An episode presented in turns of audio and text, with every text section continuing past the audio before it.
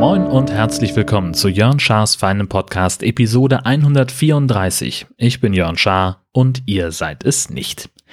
Es war eine schöne und aber auch eine traurige Wochenendlichkeit. Ähm, fangen wir mit den traurigen Sachen an. Ich bin einer von Tausenden, die kein äh, Ticket bekommen haben für den 33C3.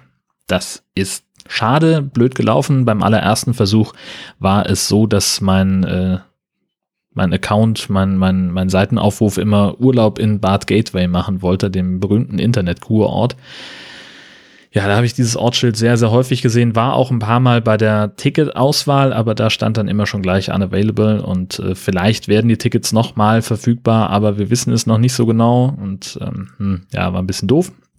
Am zweiten Termin hatte ich keine Zeit, das war halt einfach nicht machbar, dass ich da versuche, an eine Karte zu kommen und dann jetzt beim letzten Versuch, Freitagmorgen um 10, ja, da bin ich ja dran gescheitert. Ich war um zwei Minuten nach zehn auf Platz 6697 der Warteliste und da war mir eigentlich schon klar, dass eine Menge passieren müsste, damit ich doch noch ein Ticket kriegen würde. Und ja, gut, hat halt nicht geklappt. Äh, es ging dann relativ schnell vorwärts. Also ich war runter bis auf irgendwo Mitte 5000 oder so äh, vorgerückt am Wartelistenplatz. Aber relativ kurze Zeit drauf kam dann also die Meldung, tut uns leid, wir haben alle verfügbaren Tickets verkauft, mehr Glück beim nächsten Mal. Jetzt habe ich mich noch in diese Ticketbörse eingetragen äh, vom, äh, haben da irgendwie so ein Wiki mit so einem Ticket-Exchange-Gedöns äh, und vielleicht wird's daraus was, aber es sind so viele Leute, die Tickets haben wollen. Ich bin da auch schon so gefühlt auf ähm, Platz mehr als 100. Da gehe ich im Augenblick nicht davon aus, dass ich ähm, da mit dabei sein werde. Was schön war hingegen, war die äh, Hörmöwe. Das ist der äh, Radiopreis der offenen Kanäle von Schleswig-Holstein und vom äh, Tide 96 und dem Freien Senderkombinat Hamburg, die einmal im Jahr ihre besten Beiträge auszeichnen lassen. Berufen dazu immer eine ehrenamtliche Jury von Externen ein, äh, in diesem Fall also äh, neben dem Haider Stadtsprecher und einer Kollegin vom Schleswig-Holsteinischen Zeitungsverlag eben auch mich. Und dann haben wir in jeder der fünf Kategorien jeweils fünf äh, Vorschläge bekommen, fünf Nominierte, ähm, die dann also, ja, aus denen wir dann noch aussuchen sollten, wer, wer kriegt denn jetzt den Preis. Wir hätten noch die Möglichkeit gehabt, in einzelnen Kategorien zu teilen, aber ganz ehrlich, das war nicht, war nicht, war, war nicht notwendig. Ähm, weil die, die Siegerbeiträge doch, äh, ja, sehr herausgestochen sind. So, das war, das war wirklich gut, was sie da abgeliefert haben. Zum Teil auch wirklich unter professionellen Gesichtspunkten. Ähm, das wäre so auch im, also wir hatten da mindestens einen Beitrag, der so auch auf dem Feature-Sendeplatz äh, im öffentlich-rechtlichen Rundfunk laufen könnte. Und vielleicht tut er das ja auch. Mal gucken. Ähm, die ähm, Autorin wollte das auf jeden Fall auch mal äh, beim NDR anbieten. Ähm, ging da um eine Frau im Hospiz in Hamburg ähm, ein sehr toll erzählter Beitrag mit viel Atmo und Musik drin und äh, einem Ebenenwechsel, also hin weg von der von der Protagonistin hin eben zu der übergeordneten Ebene, wie funktioniert eigentlich ein Hospiz, also wirklich alles, was man sich so vorstellen kann. Das war wirklich schicko und äh, vielleicht, also da war auch völlig klar, dass die ähm, das Rennen machen musste. Ähm, dass die anderen Beiträge waren auch nicht schlecht, aber die waren alle nicht so gut wie dieser. Was ich immer so ein bisschen schade finde bei der Veranstaltung, ähm, also die Veranstaltung selber ist auch total schön, das macht auch wirklich Spaß, da zu sitzen, sowohl vorher in der Jury als auch dann eben abends bei der Preisverleihung. Ein bisschen, ja, flau um im Magen wird mir dann immer danach, wenn also die, vor allem die Leute, die ausgezeichnet worden sind, dann nochmal ankommen und sagen, Mensch, äh, seht ihr denn Chancen, dass das wirklich was wird, dass ich irgendwie ins richtige Radio kommen kann? Also ja, beim offenen Kanal kann ja jeder. Und es gibt halt einfach so ein paar Einstiegshürden im, ich sage immer, richtigen Radio. Das ist natürlich Quatsch. Ähm, also so, bezeichnet halt in dem Fall sowohl öffentlich-rechtliche als auch private Radiosender das ist nicht so wahnsinnig einfach, da Fuß zu fassen. Die Privaten vergeben wegen des Mindestlohns fast keine Praktikantenstellen mehr und das ist eigentlich der normale Weg. Man macht erstmal ein Praktikum und fängt dann an und, und hat dann vielleicht Glück, irgendwie eine, eine Stelle zu bekommen als Freier oder vielleicht sogar eine Festanstellung. Aber das ist alles sehr, sehr knifflig. Und beim NDR oder beim öffentlich-rechtlichen Radio ist es noch ein bisschen kniffliger zum Teil, weil manche Anstalten sogar voraussetzen, dass man zumindest das Grundstudium schon abgeschlossen hat, besser noch einen Abschluss in der Tasche haben soll. Kann auch nicht jeder vorweisen. Und dann gibt es halt so Sachen, gut, bei diesem Feature mit dem Hospiz habe ich jetzt halt gesagt, versuch mal dein Glück, biete es mal an. Ich kann da ja auch nichts tun. Ich bin freier Mitarbeiter. Ähm, ich kann da höchstens äh, Ansprechpartner raussuchen aus unserem Adressbuch, kann sagen, versuch's mal da, vielleicht hast du Glück. Aber wenn du halt Pech hast, dann gerätst du da an jemanden, der das halt nicht senden will. Oder kann, aus welchen Gründen auch immer. Das geht, die Möglichkeit gibt's ja auch. Ähm, aber dann sind halt auch Leute zu mir gekommen, die halt wirklich mit einem fertigen Moderationskonzept ankommen. Die sagen, hier guck mal, ich mache eine Sendung über das und das und die war jetzt diesmal nicht nominiert, aber ich habe gedacht, ich frage mal, gibt es da Chancen, das eben auch vielleicht beim NDR zu machen? Und da muss ich halt sagen, nein, eigentlich nicht. Also müsste ich eigentlich sagen.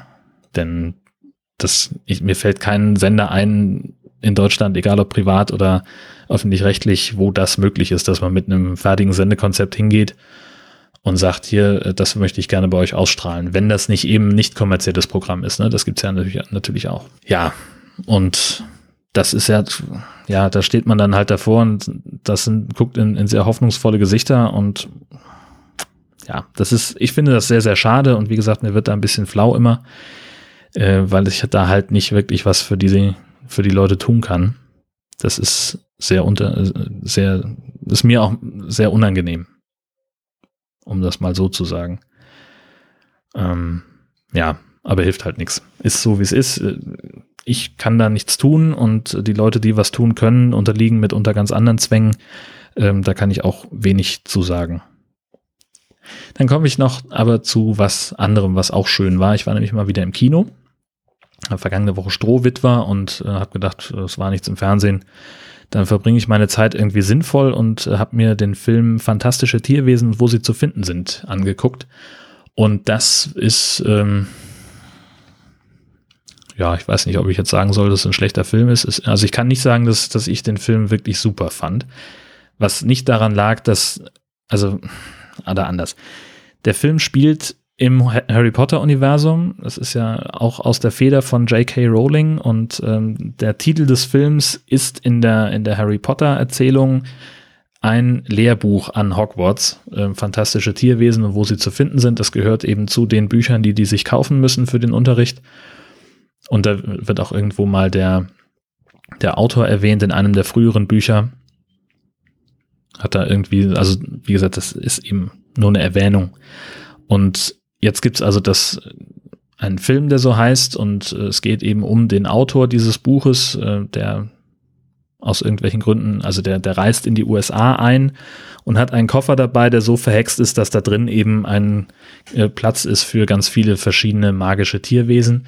Da kann man also reingehen und da ist dann also wie so eine Art Zoo drin, sage ich mal.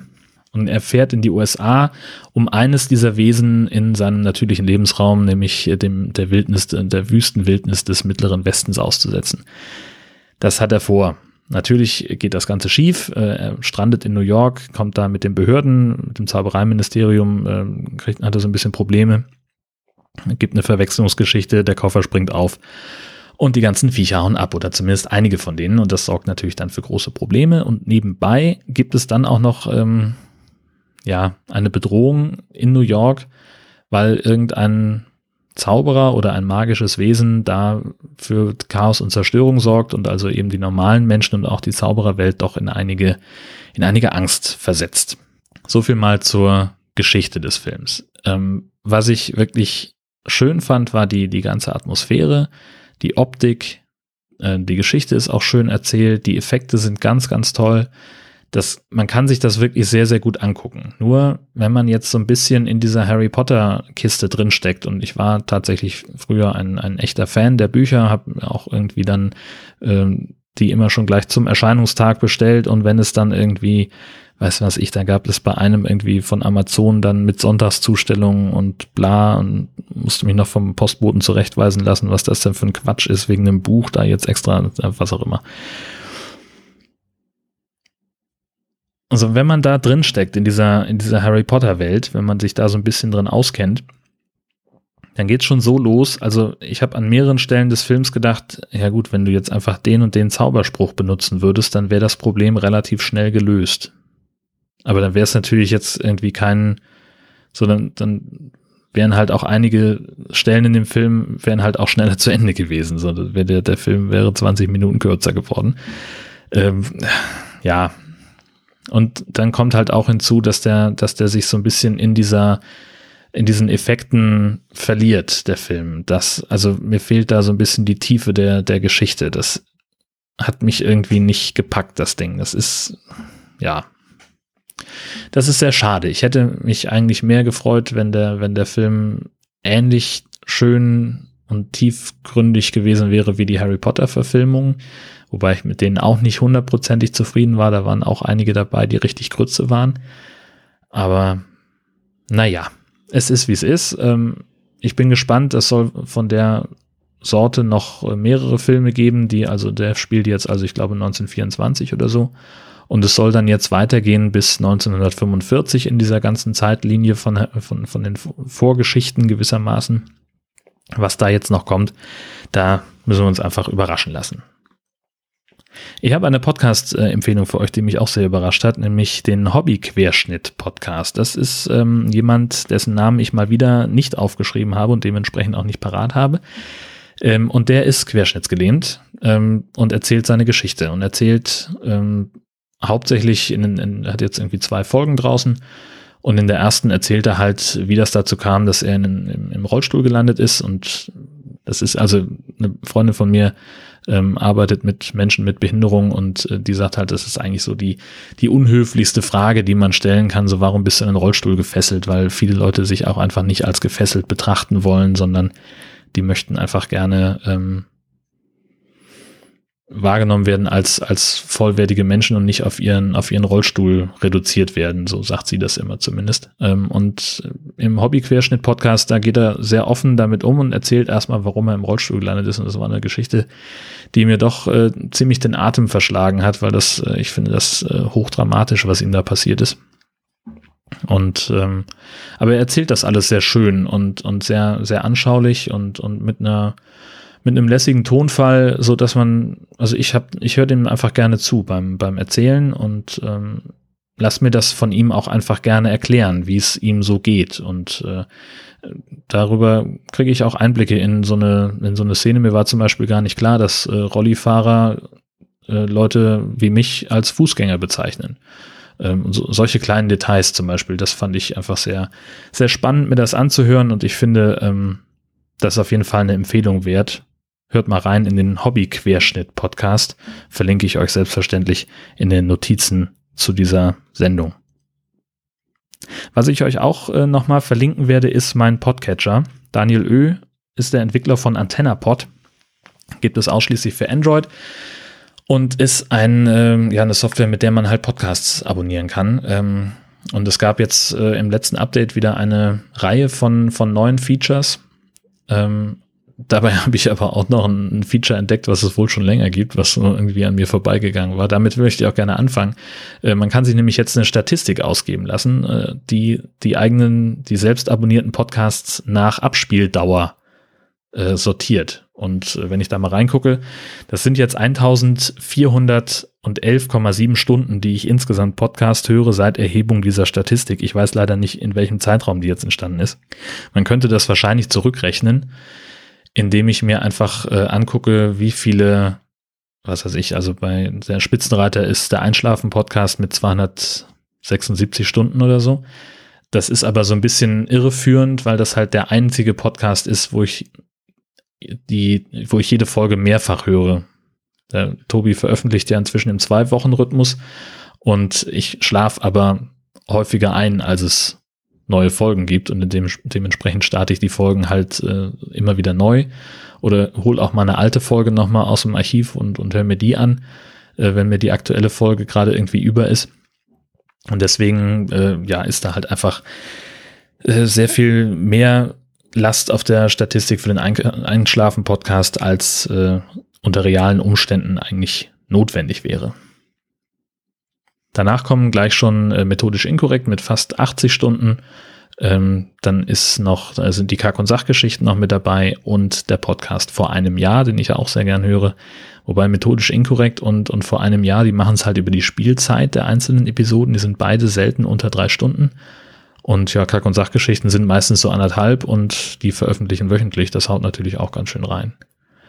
Ähm, das ist ein schöner, schöner Aspekt, eine schöne Spielerei aber das ist noch nicht das coolste Feature, was es jetzt neu gibt. Ähm, was es, es, man kann jetzt auch die eine Liste der Podcasts, die man abonniert hat, als HTML-Datei ausgeben lassen. Das heißt also eine HTML ist ja die die in Anführungszeichen Programmiersprache für Homepages. Und das heißt, ich habe eine Liste, wo dann der Titel des Podcasts steht, wo äh, der, der Link zur Website steht und wo der Link zum Feed steht. Und das kann ich zugänglich machen. Das mache ich jetzt auch schon.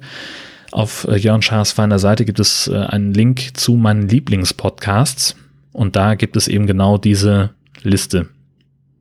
Und immer wenn ich, also versuche ich mich daran immer wieder zu erinnern, immer wenn ich einen neuen Podcast abonniere oder wenn ich vielleicht einen anderen rausschmeiße aus meiner Liste, dann werde ich versuchen, mich daran zu erinnern, diese, diese Liste zu aktualisieren. Das geht mit zweimal Klicken im Handy und äh, dann muss ich sie nur noch hochladen auf meinen Server und dann wird sie da angezeigt.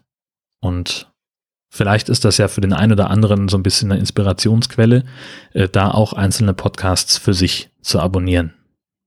Man kann auch alle Podcasts, die ich abonniert habe, auf einmal abonnieren, äh, nämlich mit meiner OPML-Datei. Jetzt wird's richtig technisch.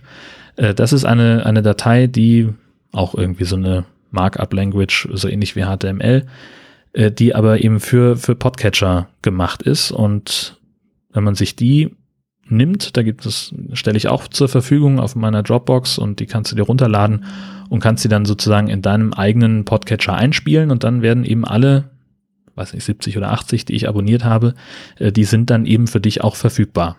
Und da gilt halt genau das Gleiche. Ähm, immer wenn ich was Neues rein oder raus tue, dann äh, aktualisiere ich von Hand diese Datei. Und dann ist die also immer auf dem neuesten Stand und da kann jeder ran. Ähm, den Link dazu gibt's auch nochmal in den Notizen dieser Sendung. Und im Wesentlichen war's das für diese Woche. Viel mehr habe ich nicht, was ich mir notiert habe. Bleibt mir nur zu sagen, vielen Dank fürs Zuhören, vielen Dank für die ganze Aufmerksamkeit und Lebenszeit, die ihr mir schenkt. Viel mehr als das kann man ja gar nicht bezahlen äh, für einen Podcast. Das ist ja die höchste, wertvollste aller Währungen. Und ich wünsche euch eine fantastische Woche. Macht's gut und bis zum nächsten Mal. Tschüss.